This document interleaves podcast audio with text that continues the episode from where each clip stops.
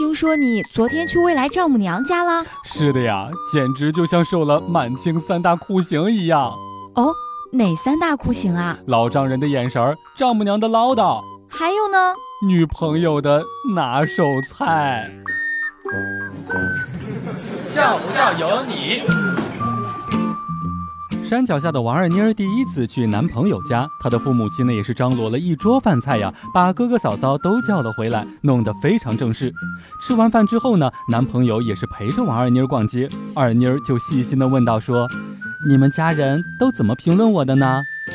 她的男朋友也是回答说：“啊，大家都说你人挺好，温婉、细致、周到、礼貌。”王二妮的心里美滋滋的，接着问道：“他们没说我长得难看吧？”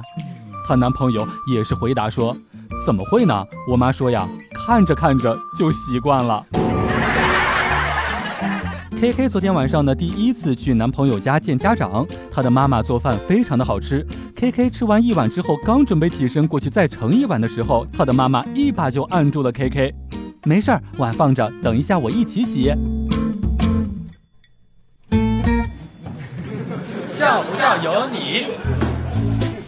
黛玉哥第一次去黛玉嫂家玩的时候呢，和他的爸爸在一起吃饭，屋子里面就我们三个人，电视里面正放着一个长得非常猥琐的老男人。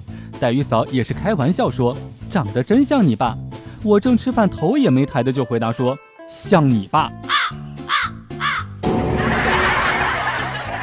妹子们发自拍的输出难度不亚于段子输出，都疲于润色，还面临同质化的硬伤，整天担心受众审美疲劳。